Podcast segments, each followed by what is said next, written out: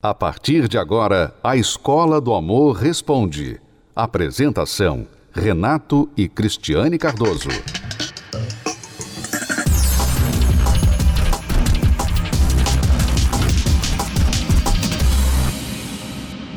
Vamos agora responder perguntas dos nossos alunos. Eu venho enfrentando uns problemas no casamento. Já vai fazer dois anos que eu estou casada, tenho um filho de um ano. Porém, meu esposo, ele é muito frio. Eu sou muito insegura porque já tivemos vários ternos e voltas quando era namorado. Algumas vezes eu fui atrás dele pra gente voltar, só que da última vez foi ele que aí a gente acabou engravidando e tendo meu filho. Só que agora casado, chegou um certo tempo que ele tá muito frio, ele não tá mais nem aí pra minha opinião já chegou a dizer para algumas pessoas que tenta fazer por mim o que eu faço por ele, mas não consegue. Eu não sei o que fazer, porque a vida dele agora, quando ele tem tempo livre, ele quer sair pra rua, ele quer beber, quer se divertir. E mesmo eu estando em casa, ele esquece muitas vezes de mim e do meu filho. Eu gosto muito dele. Na verdade, eu amo ele, só que eu não sei mais o que fazer. Assim, eu já tentei de tudo, eu acho. Ou talvez não mas eu me sinto uma pessoa insegura, que qualquer saída dele eu penso que ele vai me trair. Sim, já houve traição quando eu namorei com ele, eu descobri, terminei com ele, só que depois, quando a gente voltou, ele disse que estava arrependido. Eu queria meu casamento uma, uma coisa feliz, só que eu não tô conseguindo por causa da frieza dele. É, você disse que agora o problema é a frieza dele, é isso que você acha, mas o problema começou lá atrás. E eu queria que todas as mulheres, todas as mulheres solteiras ou que estão namorando, que estão aí num rolo, não é? que estão num caso aí, vai e vem com alguém, com um homem, e, e, já houve muita turbulência nesse namoro e vocês moraram juntos, separaram, ou estão pensando em morar juntos, enfim, preste bastante atenção. Preste bastante atenção, porque o erro desta amiga pode te ajudar a não errar. Porque qual foi o erro dela? O erro dela foi se envolver com uma pessoa que, durante o namoro, o rolo que eles viveram, que isso aí não, é, não tem descrição apropriada, esse rolo que eles viveram, ele atraiu, ele a tratou mal, ela engravidou antes de casar e aí se casaram, quer dizer, todas as fases atropeladas. E agora ele desperta, dois anos de casado, com um filho, ele desperta para o seguinte fato: eu não queria essa vida. Eu não queria casamento. Eu não queria mulher e filho. Eu fui para cama com essa mulher, mas deu no que deu. Errado ele? Sim. Ele é vítima? Não, tão culpado quanto ela. Mas, como ela está pedindo ajuda, ela também tem que ouvir. Você, aluna, tem que saber. Você plantou o que você está colhendo agora. A sua falta de critério, a sua falta de padrões, fez você descer o nível ao ponto de que o que você conseguiu é o que você tem hoje. Um homem que é casado com você no papel, mas não é marido. Isso é o que você conseguiu com as suas atitudes. É isso que você consegue quando você usa o amor burro. O amor burro é um amor que se vira só através do sentimento. Ele só se move pelo sentimento. Então, teve vontade, deu na telha, vai lá, tem sexo. Gostou, sentiu atraída, achou ele um gato, vai lá, tem sexo. Engravida dele porque é bom porque ele vai querer ficar com você, porque ele vai querer casar com você. Tudo isso, tudo isso faz parte do amor burro, que não pensa, que não está pensando nas consequências, está só se deixando levar. Né? Pensa né? que engravidar, ter filho vai fazer a vai mágica mudar ele, de mudar vai fazer o ele amá-la, né? Porque as pessoas erram muito, erram muito, porque elas pensam que esse amor que vem com a atração inicial é um amor puro. E não é. Amor puro é aquele que espera. É aquele que espera, que ele sabe a fase que ele está. Não, nós estamos namorando eu não sou sua mulher, você não é meu marido, então vamos esperar. Porque isso é para depois, quando você for meu e eu for sua, né? Mas não, elas não querem esperar. Então, não há pureza nesse amor. É um amor que na verdade é mais uma paixão, uma paixão passageira, é aquela coisa meio que gostosa por um tempinho só, né? É aquela coisa que no, na boca fica gostosinho, mas depois começa a vir aquele gostinho ruim no final. É isso. E as pessoas estão se deixando levar por esse tipo de amor, por quê? Porque é moda. Porque todo mundo faz isso. Porque todo mundo incentiva isso. Ah, o que o seu coração diz. O que você tem vontade de fazer? O que você tem vontade de fazer, vai lá e faz. Você não deve explicação a ninguém. Não, você não deve. O problema é que você vai ter que se explicar depois. E agora? Como é que essa, essa amiga se explica, Renato? Como é que ela é, pode se explicar agora? As pessoas pensam que ser inconsequente as livra das consequências elas agem de forma inconsequente. Outras palavras, eu vou me envolver, vou deixar rolar, vou ver no que dá. Vamos levando, vamos ver no que dá. Sem pensar no futuro. Sem medo de ser feliz. Elas pensam que isso vai livrá-las das consequências lá amanhã. Só que não vão. Ser inconsequente não livra você das consequências. Eu não sei nem se existe tal coisa ser inconsequente. Porque boas ou ruins, você sempre vai ter consequências das suas decisões, das suas escolhas. Então muitas pessoas têm sido inconsequentes e aí colhem as consequências que não queriam e depois ficam chorando e reclamando. Então, nós vamos dar um conselho para a amiga, mas antes de mais nada, temos que soltar os cachorros sobre ela.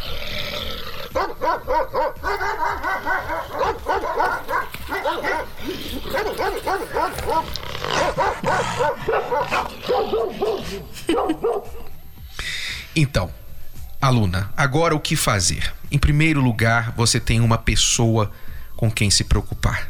O seu filho aí, de um ano e pouco. Esse filho que não tem culpa de nada precisa de você. E esse filho precisa que você esteja bem. Já que ele não tem um pai interessado, um pai presente, ele pelo menos precisa da mãe. Então você vai procurar dar atenção e o cuidado a esse filho e não culpar, não fazer essa criança sofrer as consequências que ela não tem culpa alguma. Então, em primeiro lugar, agora você vai procurar ser a boa mãe que esse filho precisa. Então, priorize por Usar enquanto. Usar a razão. Isso, priorize essa criança que precisa de ajuda. Ela, depois de adulta, ela vai poder cuidar dela mesma, mas agora a sua responsabilidade primária é com essa é, criança. Porque se ela não mudar, ela vai fazer o mesmo com essa criança. Porque vai chegar um dia, pode chegar um dia que ela vai ficar enfadada. Ai, não, não tô afim de ficar em casa com essa criança. Ah, não tô afim de, de ser mãe hoje. Eu quero sair, eu quero ir pra balada, eu quero fazer alguma coisa, né? Então, cuidado. Cuidado. Não cometa o mesmo erro com o seu filho. Ele não tem culpa disso. Agora o que você tem que fazer é acertar. Parar de errar e começar a acertar. Como? Parar de usar o coração, parar de ir pelo que você sente. Você falou assim, ó, eu já fiz de tudo, não sei se eu fiz de tudo. Pois é, você não fez de tudo, tá? Você não fez de tudo porque você tem se deixado levar pelo coração. Você precisa aprender um amor inteligente, que nós ensinamos nas palestras da terapia do amor. Você precisa aprender a amar, a escolher, porque se esse rapaz não mudar, e você eventualmente ficar sozinha, você não pode errar novamente. Você tem agora um compromisso com o seu filho. Então, agora você tem o quê? Que priorizar a si mesmo, a sua criança, e se você quiser de alguma forma conquistar o seu marido para que ele venha querer ser agora marido e pai, ter uma família, você vai precisar aprender a fazer isso de maneira inteligente, ser uma influência inteligente sobre ele e não o contrário, que é o que a maioria faz. A maioria passa a ser chata, passa a cobrar atenção, impor, chorar, fazer drama, brigar, e isso só afasta ele ainda mais. Então você tem que aprender a fazer isso da maneira inteligente. O desânimo tem dominado a sua vida? Os problemas estão acabando com o seu relacionamento? As brigas destruíram o amor? E onde habitava o carinho, hoje vivem a desilusão e o afastamento. A luta parece ser em vão, porque o mal tem vencido todas as batalhas. Na terapia do amor, você encontra a força que lhe falta para transformar a sua vida. Reconstrução da vida amorosa.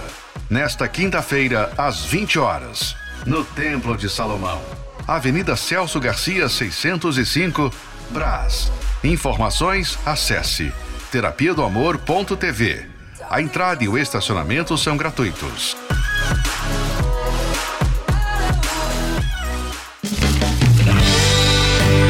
Casei na terapia do amor. I don't wanna go another day. Desde a minha juventude, eu tinha um desejo muito grande de ter uma família. Venho de um convívio familiar envolvido com vícios, envolvido com violência por parte dos meus avós. E com 11 anos eu presenciei a separação dos meus pais, que já vinham convivendo com muita traição. Então eu conheci uma pessoa que tinha os mesmos princípios que os meus. E nós um dia saímos de casa e fomos morar juntos. Tudo aquilo que eu estava presenciando estava afetando na minha adolescência, na escola.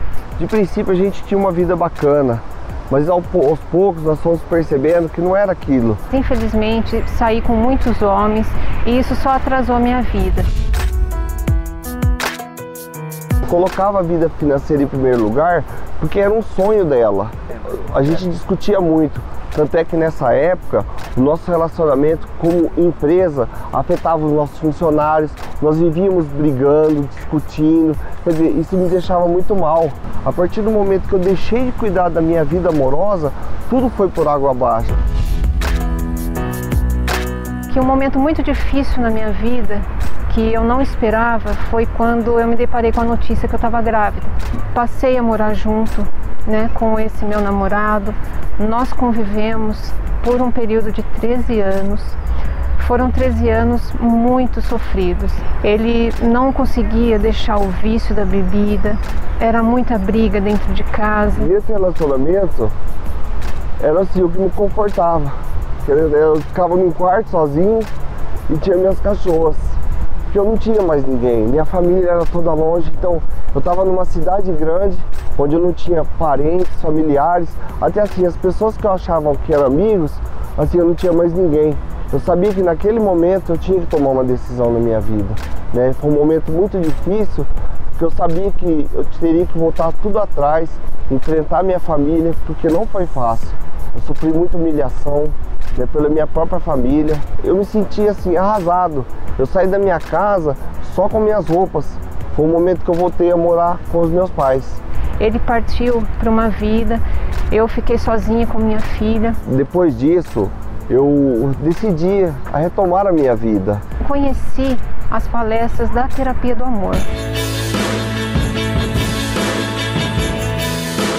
Nessas palestras, a primeira coisa que eu aprendi foi que eu tinha que eu ser uma pessoa melhor. Tudo aquilo que dentro de mim eh, não fazia bem, todo aquele sentimentalismo, eu era muito emotiva. Eh, eu chorava por qualquer coisa, eu buscava encontrar uma pessoa, mas o que, que eu aprendi na terapia do amor? Que não, eu não tenho primeiramente que buscar alguém, primeiro eu tenho que me cuidar. Onde que eu aprendi a me cuidar, né, dentro das palestras, ouvindo e principalmente obedecendo as direções dessa palestra, né, eu me reencontrei. Eu comecei a ser melhor comigo mesmo. Né? Eu percebi que eu que tinha que mudar para fazer outra pessoa feliz. A carência foi algo que eu lutei muito para combater, porque eu sabia que eu não podia errar de novo. Foi aí que eu me fortaleci e parti em busca do meu sonho. Eu tinha certeza que eu ia conseguir ter uma família estruturada, tudo aquilo que eu sempre busquei. Eu lembro até hoje que eu ficava no trabalho voluntário na cantina, né? E passava uma moça E ela com uma criança, com uma menininha, uma menininha tímida. Eu passei a observar as pessoas ao meu redor, as pessoas que eu via na terapia do amor, até que despertou a atenção de um moço que eu não sabia como chamava, mas que de forma diferenciada eu comecei a ver ele. Foi legal que ela passava, às vezes ela me olhava. Aí um dia eu tava nessa mesma cantina, ela passava, aí eu comecei a dar um tchauzinho, ela deu um tchauzinho lá de fora. Mas assim, eu nunca criei coragem de chegar nela. Ele acabava só ficando olhando eu e minha filha, mas sorria, mas não passava de um sorriso. Atitude que era bom, nada. E um dia, para minha surpresa, acessando as redes sociais, inclusive na página da Terapia do Amor, eu vi a foto dele. E ela passou uma mensagem na rede social. Foi ali que a gente começou a se comunicar. Até que um dia, realmente nós nos conhecemos, nos apresentamos, e apresentei minha filha a ele. O primeiro momento que eu não esqueço até hoje, né, foi como ela era carinhosa com a própria filha. Por nunca ter tido uma família, né, ela, o carinho que ela dava para a criança. Poxa, se ela me der esse mesmo carinho, eu tô no céu, né? E foi aquilo que me despertou. E aí nós pudemos compartilhar um pouco do que cada um pensava, de, do que cada um tinha como ideal. Foi dali que despertou o desejo de eu falar, não, a gente tem que começar a namorar. Até que um dia quem me surpreendeu foi o Márcio. Eu não esperava uma atitude dele, mas assim, ele resolveu comprar as alianças e me pedir namoro. Foi onde nós conversamos, sentamos, tivemos uma conversa muito bacana, pensamos muito do que nós queríamos fazer um com o outro, né? Fomos bem abertos, bem claros. Nós começamos a colocar em prática ainda mais tudo que nós ouvíamos na terapia. Então foram três meses de namoro quando eu fui surpreendida com o noivado. Nós partimos então para um momento diferenciado na nossa vida, onde realmente tudo aquilo que nós sonhávamos, nós estávamos colocando em prática. Né? Nós decidimos fazer tudo da maneira certa. Começamos a fazer o curso Casamento Blindado, Aprendemos muito com este curso, aprendemos que se nós tratamos o nosso próximo lá fora com muito respeito, todo aquele respeito que nós tínhamos com pessoas lá fora da nossa vida, nós tínhamos que ter também dentro da nossa vida com o nosso parceiro. E isso fez uma diferença muito grande na nossa vida. Foi um momento muito especial no qual nós estávamos concretizando tudo aquilo que nós sonhávamos e que nós tínhamos certeza que dessa vez ia ser diferente, porque nós fizemos da maneira certa. Aquela pessoa que eu buscava, uma pessoa calma, uma pessoa que tivesse diálogo comigo, atenciosa, eu tinha encontrado nele. E ele, a cada dia, vinha com uma, uma surpresa, uma atitude nova comigo mas não porque eu era assim, porque nas palestras eu fui aprendendo a ser melhor. E hoje a nossa convivência é uma convivência no qual nós somos espelho para nossa filha. E às vezes as pessoas falam, ah, mas o que aconteceu vocês vivem nessa felicidade? Não é porque apenas nós assistimos uma palestra, terapia do amor, é porque nós botamos em prática, nós obedecemos. Hoje nós nos preocupamos em ser um casal melhor a cada dia, em cuidar um do outro. É uma felicidade que eu nunca tive. A gente acorda todo dia dando risada, um brincando com o outro. Ela já quer me tirar do meu casulo, que é o meu colchãozinho gostoso, e a gente sai juntinha e a gente acaba perdendo até a hora, porque é muito bom.